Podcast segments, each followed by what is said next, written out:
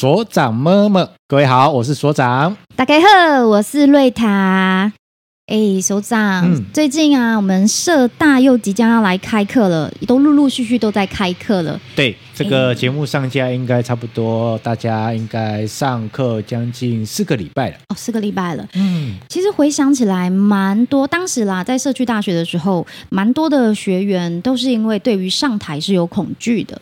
嗯，因为我们在社区大学开的课程就两个类别嘛，一个是呃沟通课程、沟通表达课程，然后另外一个是主持课。哎，对，那主持课更不用说，它是一定要上台的。嗯、那呃，有关于在沟通表达课程，其实我们来上课的学伴有某部分是因为可能工作或是某些任务需要，哦，对对对，他必须要上台这件事情。嗯，嗯，嗯，可是上台对他来说还是会很陌生，嗯，很恐惧，很。我不知道听听节目的你，对于上台你是有什么样的感觉？嗯嗯，可能都会多多少少带着一点紧张跟恐惧啦。对，那我们来这一期没有要很严肃的去聊聊所谓的课程内容的东西，但是来跟大家聊聊我们彼此的上台经验。哦吼，彼此的上台经验，对，彼此的上台经验。好，那就先从瑞塔开始来回忆一下好了。是。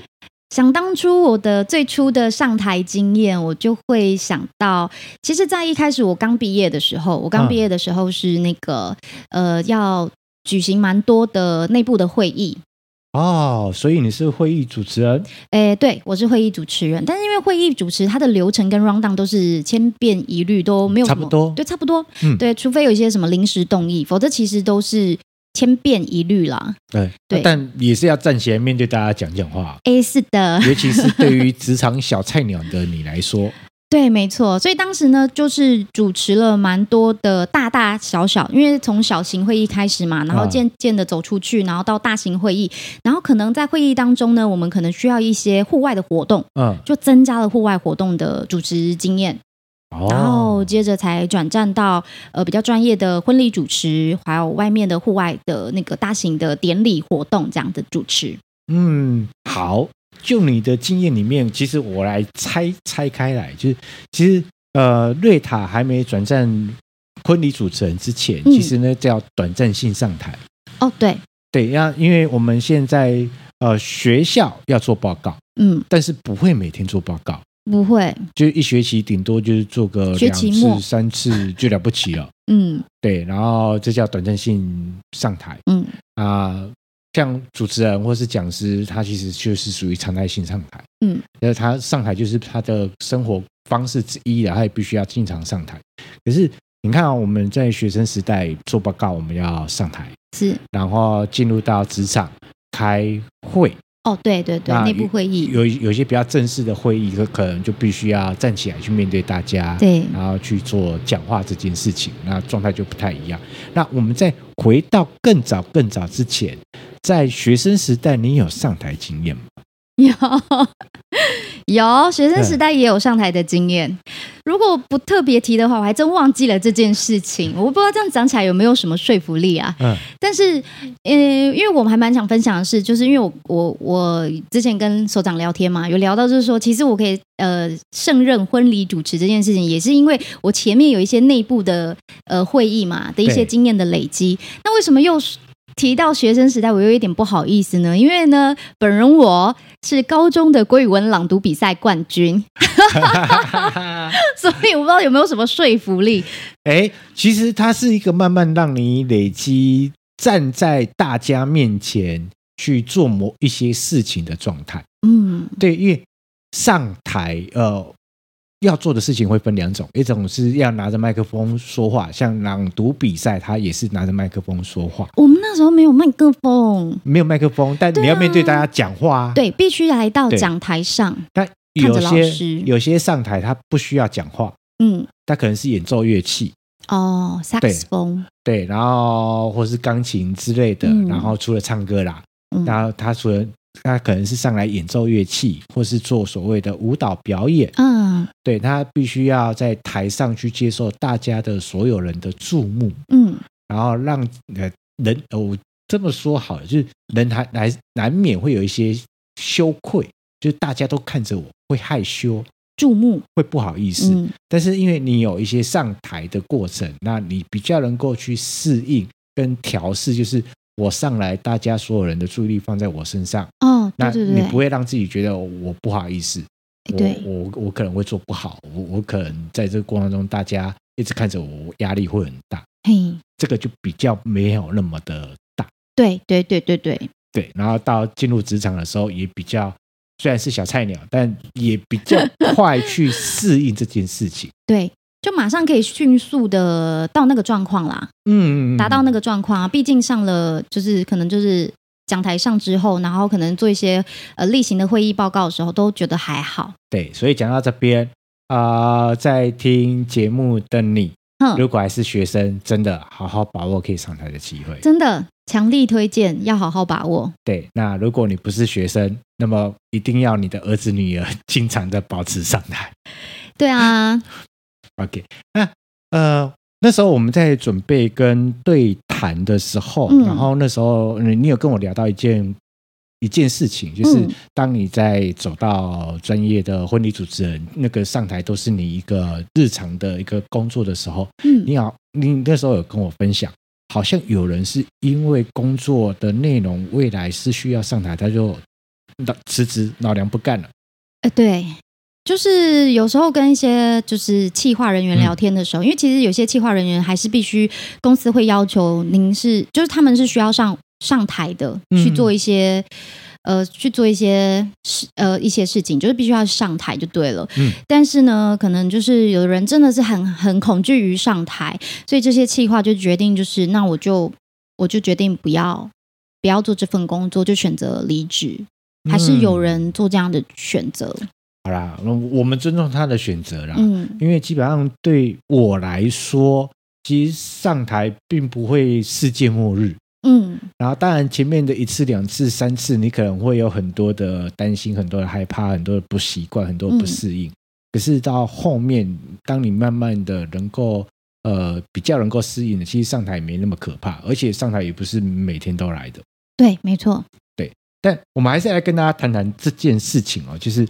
呃，因为像你跟我现在都是属于常态性上台，嗯，就是上台其实就是我们的生活方式，然后我们的工作也是需要上台去面对大家。可是对于一般人来说，他就是这种短暂性上台，有可能就是呃一两个月或两三个月，或是某个活动我才需要上台。没错，对。那这个过程的中间一定有发生一些什么事情，嗯，让自己才能够踏过。踏过去，嗯，因为偶尔上台那是偶尔上台，跟常在新上台那常经常上台那个状态又不太一样。对，没错，因为我一开始的时候就是千变一律的，都是在做呃，就是会议部分的主持，那个部分我都觉得很有安全感啊，因为常可能就是越呃每每次有例行性的来做一个呃主持的部分，我是很有安全感的。那为什么后来会转战到呃婚礼主持这一块？是因为呢？有一次，我觉得最重要是有一件事情，就是很重要，是把心打开。嗯，因为当时啊，我就是呃有一个朋友，然后他需要一个救火队，然后需要一个主持人。哦，不是要你去救火？真的救火也是可以啦，我也是可以帮忙舀水这样。但是当时的情况是啊，他需要一位主持人。嗯，那其实我那时候的我是没有接触过，就是婚礼主持这件事情。然后那时候我就心里想说，我应该可以来挑战看看。我的心没有退缩，然后我反而觉得我想要试试看。嗯哼，就因为我觉得有时候也要回头感谢一下自己啦，因为当时的自己没有选择逃避，没有选择退缩，反而是看到这个机会，然后牢牢的抓住。我想说，我要试试看，我想要试试看，所以我把我的心放开，然后我就是勇敢的跨出这一步，然后来做这件事情。当然，这是。在我做这件事情之前，我一定有还是有事先做一些功课，然后才上台，才上了舞台。然后我觉得很开心的一个契机点是，我做了，我努力过了，嗯哼，然后我有得到回馈。那我的回馈是什么？我的回馈是当下当天，呃，也不是当天啦，就是过了一阵子之后，没有过多久，然后对方又请我来帮忙。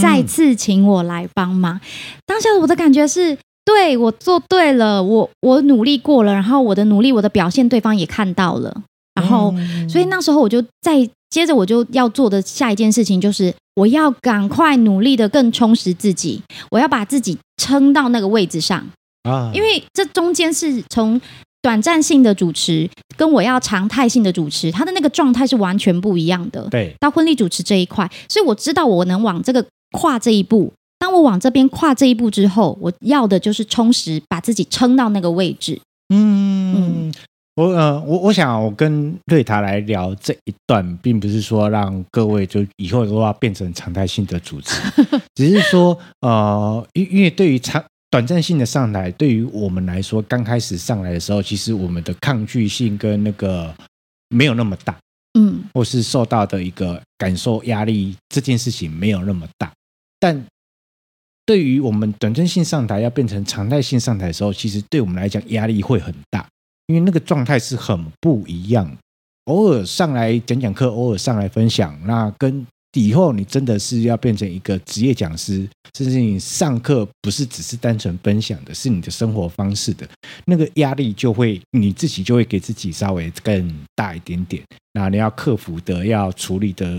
东西状态会更多，更多，因为大家对你的印象是一个专业人士，没错。那专业人士有要有一个专业的印象，而不是一个一个只是上来讲话的人而已。对对，所以面对的事情其实也都蛮蛮大的啦，更多更广了。对，然后我觉得呃一个很重要的一个状态就是，你不管是不是你上来，如果你的好朋友、你的好同事、你的家人要上台，你知道他要上台。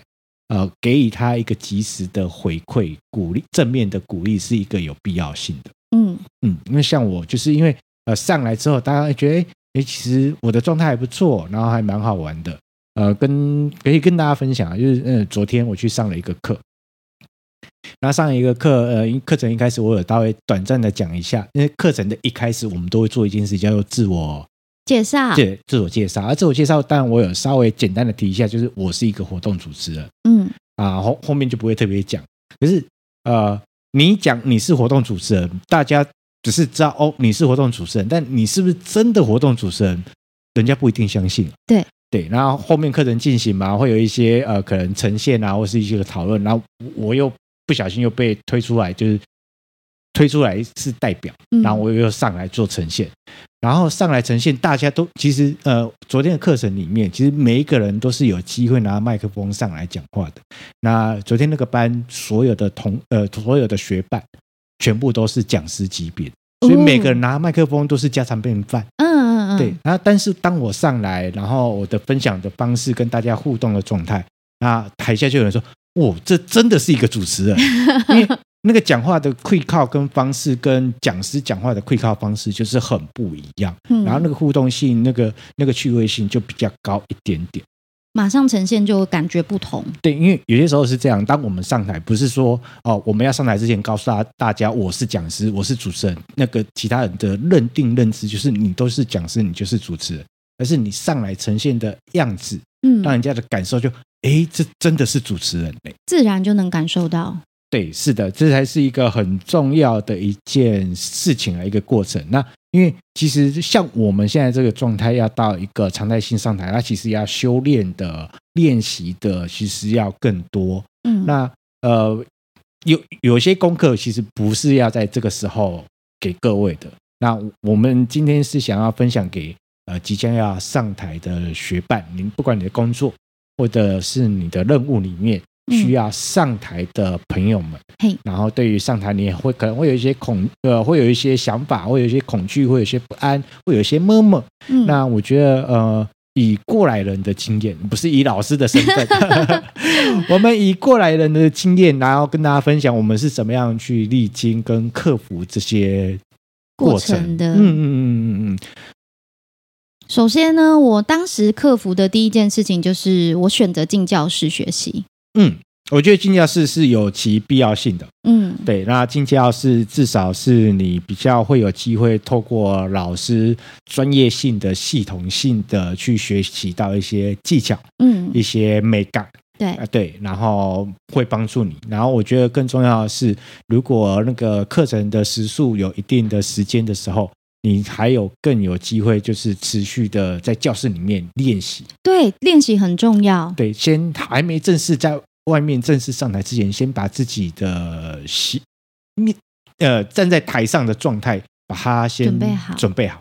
这这个非常重要，而不是今天你已经来到了活动现场了，然后你才来做准备，这个是很可怕的。啊、对，那没办法，来不来不及，这是进教室。嗯、然后我觉得，呃，刚刚瑞塔讲到的是要进教室学习，然后可以有有系统性的帮助帮助自己这样。那我这边我会提一个方向是，呃，持续的有机会让自己可以上台。嗯嗯，可是要用什么方式可以持续？在这个状态内，我那个时候，我那个时候，我那个时候是这样。其实因为那时候偶尔会去带带活动，然后有有那时候刚好有有学长也有照顾这样，然后有学长也觉得我们上台的状态还不错，所以有些学长今天觉得我的上台能力状态还不错，会带我们，让我们有机会去做上台这件事情。嗯、但除了这个，但他也不是常常都有啊。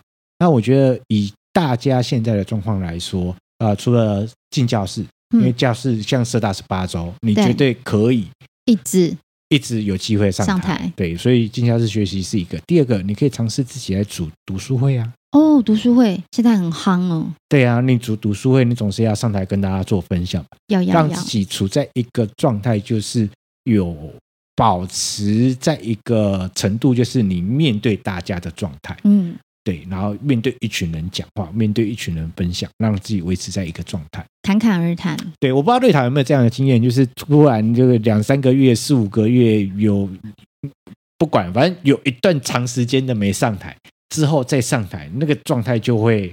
哦，COVID-19，让我们可能所有的，不管是我觉得任何大大小小，只要与人有接触，然后因为毕竟是如果在主持在舞台上的话，一定是下面是对应一群人嘛。嗯。那现在因为疫情的关系，一定是希望不要大家群聚，所以无论坦白说啦，真的是无论哪一种活动。真的就是被，就是会暂停，被暂停。嗯、那在暂停的这一段期间，我跟你说，真的是那种感觉，就是放了很长很长一段的暑假。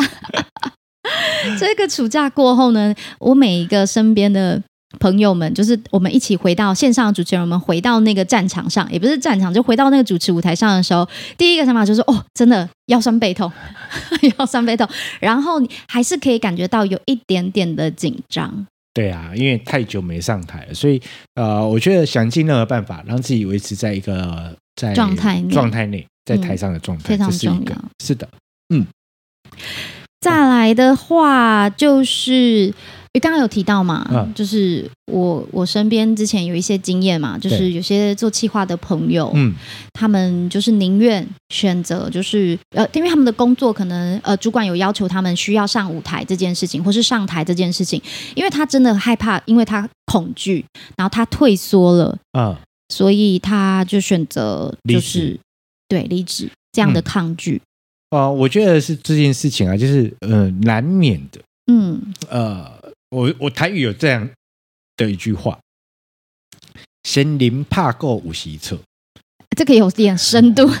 就意思是什么说？就是有些时候，尤尤其像我们这种，就是已经是常态性主持的，啊，或者是常态性要上台的，那难免有些时候在台上有可能不小心有状态不好啦。啊，表现不好啦，不小心口误啦，嗯，对，然后可能会得到一些负面的评价，嗯，或者是得到一个负面的回馈，嗯，那我觉得在第三个点想要跟大家谈的就是不要抗拒失败，哦，对，因为难免有些时候会不小心呐、啊，真的是不小心的，但你明明都已经准备好，或是什么都已经准备好，但但他就不小心，就是真的出了一些状况。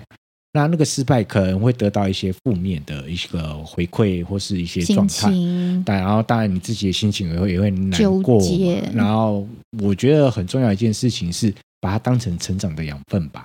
嗯，对啊，因为像我相信对他也好，或是我自己也好，我们都有曾经在舞台上不小心出错过。有有有。对，那一定有，一定有，就是有挫折啦的经验。对，那也不要把挫折当不当一回事，也没有要告诉大家要不当一回事，要要当一回事，要 要要，而是要想一下，就是自己为什么会让这个，就是这个挫折怎么发生的？嗯，那我之后我可以做什么样的准备，或是做什么样的一个练习，嗯，让这个事情更好，这个事事件不会在我未来的职业里面再发生。发生对。对。然后其实你会找到很多不同的方法，嗯，啊不同的技巧，然后不要去害怕失败。然后对于可能要短暂性上台的，偶尔要上台的朋友们，啊、嗯呃，坦白说，真的啦，嗯，如果面对的不是外人，嗯、是自己的同事或是自己的学习的伙伴们，嗯，大家都知道你没有那么的强，你也不要给自己那么大的压力，力然后自己先。尝试往前往前跨出一步，嗯嗯嗯，然后你知道哦，我可能这边没有做好，或是这边没有处理好，那下一次再调整调整就可以了嘛。嗯，对对对对对。当然还有啦，更重要的就是要做好准备。嗯，这是一定很重要的，尤其是这种就是偶尔要上台，然后在那边很紧张、很差的人，嗯，就是。到底你上来要讲什么？哦，这个一定要记好啊！你上来要做什么？你一定要用心准备，不要完全都是没有做准备，嗯、或者是觉得你应该可以，嗯、然后就这样两手空空晃了就上去了，然后发现到你应该可以，结果一上去什么都不可以了。因为上台一定会忘，一定会紧张啦。对，那呃，像我们就会。提供一些方法给大家，嗯、可能去做一个大纲，嗯嗯，或者是想办法去某个部分去让自己有可以得到提示，嗯，让你知道你在上台可以要讲什么，要做什么啊，这个一定要去抓好，嗯，那甚至于在还没正式上台之前，可以的话。那多练习几次。我记得上一次跟翔哥聊到这件事情，嗯，呃，尤其是在谈到这个东西，就是不要把你的第一次就给正式场合，不要，拜托。对，在还没上台之前，自己多练习、多演练，嗯、然后让自己稍微熟悉一下，你到底上台之后你要做什么。没错，嗯、所以大纲真的要牢牢记好，然后做好事前的准备。是的，没有错，就是会是这个样子。那我觉得，当你慢慢的呃上过几次台，然后可能面对大家对于上台这件事情抗拒也没有这么大了，然后也获得到一些经验值之后，呃，可以慢慢的尝试做这件事情，就是尝试的跟台下的人互动，眼神，对，就是你注意力呃，你注意放在观众身上，嗯、观众就会给你一些回馈了，对，然后有些时候人是这个样子，你在台上讲。然后一直讲，一直自己讲，然后台下没给你任何的一些回馈反应，嗯，然后不是台下不不给，嗯，而是台下不知道该怎么给，嗯，所以你可以尝试着请大家去做一些回馈或是反应给你，但简单讲就要互动了，对，比如说请大家可以鼓鼓掌嘛，嗯，那比如说你要分享或报告，哎，那我讲到这里，各位呃有没有问题？然后如果没有，给我点个头。嗯，请大家点个头哦，都有在点头。哦、对对，对，看到有点头就啊、哦，我心安了。我刚刚讲，大家都有在听。嗯，那尝试的互动，你就会发现到一件事情，其实听众还蛮可爱的。嗯，对，像我们主持人就每次会玩听众 啊，不不是，每次会跟听众互动，因为其实听众呃台下观众都很愿意互动。对，那只是说，因为你没丢球给对方，对方不知道怎么接啊。对，他也不知道该怎么，做，就怎么做。那你一定要有那个空档，嗯、然后去做这件事情，这样。所以，所以啊，其实我们今天只是用一个比较轻松方式来跟大家聊聊有关于上台这件事情。嗯、然后，呃，其实我我觉得在这个过程当中，今天其实最重要的是要告诉大家是，呃，不是很厉害才开始，要开始了才会很厉害。对。那尤其是因为你可能工作或是任务需要需要上台，嗯，那其实同事们、长官们都知道，你对于上台其实是会有这个状态，对，会有一个状态，因为大家不会用一个专业的标准来看待你，对啊，对，就像呃，你要去想哦，现在瑞塔上台或者是我上台，我们大台下的人会用一种专业的状态来看待我。结果上来的表现没有专业的状态，人家会直接叉叉了。嗯，可是各位大家都知道你不是专业的啊，要求没有那么高。嗯，那你先让自己上来吧。对对，上来不会世界末日的。没错。然后先去试看看，然后慢慢的去习惯它，适应它。然后当的当你慢慢的得到一些好的回馈，然后对于上台这件事情越来越喜欢了，嗯，那你再设法再去让自己可以更，更精进、更精进、更有力量、嗯、更有 power 的去站在台上。嗯，没错，没错。嗯、所以想来请问一下，对于上台，我们的听众朋友们，你是喜欢还是还好，还是能不要就不要？对，先不要，先不要。欢迎你们在我们下方留言，跟我们跟我们分享。啊，那喜欢我们的节目内容，记得要订阅、分享。脸书 IG 追踪废文献制作所，咱们下期见，拜拜。拜拜。